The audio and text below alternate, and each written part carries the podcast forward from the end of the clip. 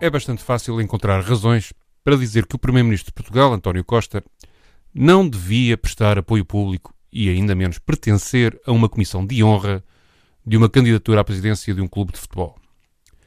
Em primeiro lugar, como Costa disse no tempo em que empurrou João Soares para fora do Ministério da Cultura por este ter ameaçado dar umas bufetadas a um articulista, os ministros têm de se lembrar sempre que são membros do governo.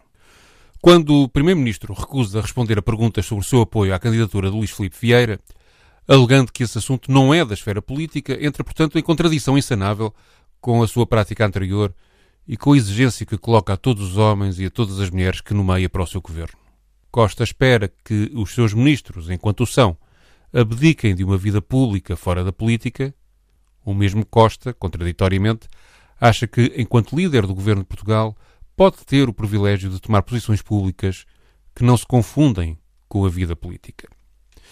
Quando Costa diz que a sua participação na comissão de honra de um dos candidatos à presidência do Benfica é, e cito, um assunto que rigorosamente nada tem a ver com a vida política, nem com as funções que exerço, que exerci, é um assunto completamente estranho à vida política. Fim de citação. Está a ser, eh, desculpem, falacioso.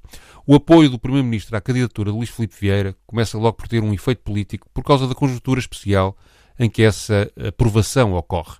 Como toda a gente sabe, Vieira está a ser investigado pelo Ministério Público em mais do que um processo. Isto em si não tem mal nenhum, pois o Ministério Público farta-se de investigar inocentes e vamos demorar muito tempo até perceber se há verdadeiro fundamento para essas suspeitas. E não é por os jornais publicarem informações sobre isso que essa dúvida fica de alguma forma sanada.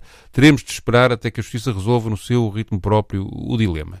O problema é que prestar apoio público a um líder de uma instituição tão poderosa e popular como o Benfica, alguém que mal ou bem está sob grave suspeita policial, pode ser legitimamente interpretado como um endosso moral, uma caução de honorabilidade uma garantia de probidade dadas a um alvo da justiça.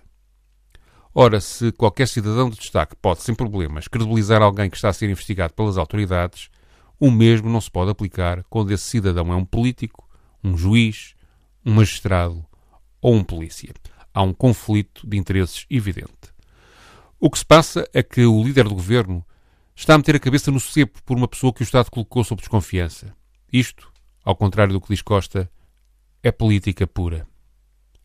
Toda esta situação pode ainda dar aso a que os investigadores dos processos de Vieira, ou eventualmente os seus porta-vozes nos jornais, digam um dia que estão a ser direto ou indiretamente pressionados pelo governo.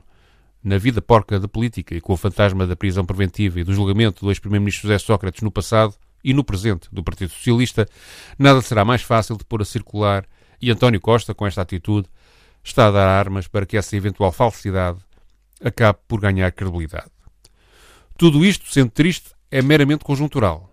Mais profundo e mais grave é a promiscuidade cada vez maior entre a política e o futebol. A relação excessivamente próxima da política ao futebol, aos seus negócios e às suas paixões é um veículo de promoção dos políticos e um meio de amplificação de influência dos dirigentes desportivos.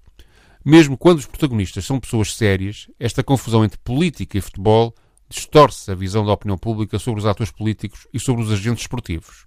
Empurra os políticos para comportamentos irracionais, conduz os dirigentes esportivos a tentar influenciar a política, espalha desconfiança sobre a isenção dos líderes dos vários órgãos do Estado, lança suspeitas sobre a lisura dos negócios do futebol, influencia resultados eleitorais na política e nos clubes, suscita traficância de empregos da política para o futebol e vice-versa, leva adeptos e sócios cegos de paixão clubística básica a mimetizar comportamentos de Estado ou de tasca e a radicalizar a sua própria participação na vida cívica, social, profissional e política. Daqui até à corrupção criminal e à amplificação do populismo irracional vai apenas, como é óbvio, um pequeno passo. Por isso, não critico apenas António Costa neste apoio a Luís Filipe Vieira.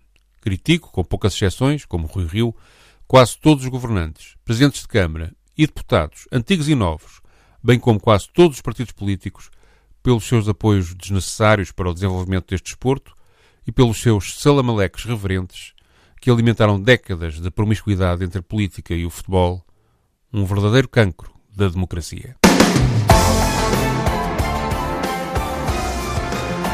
Pedro Tadeu a assinar a opinião desta segunda-feira.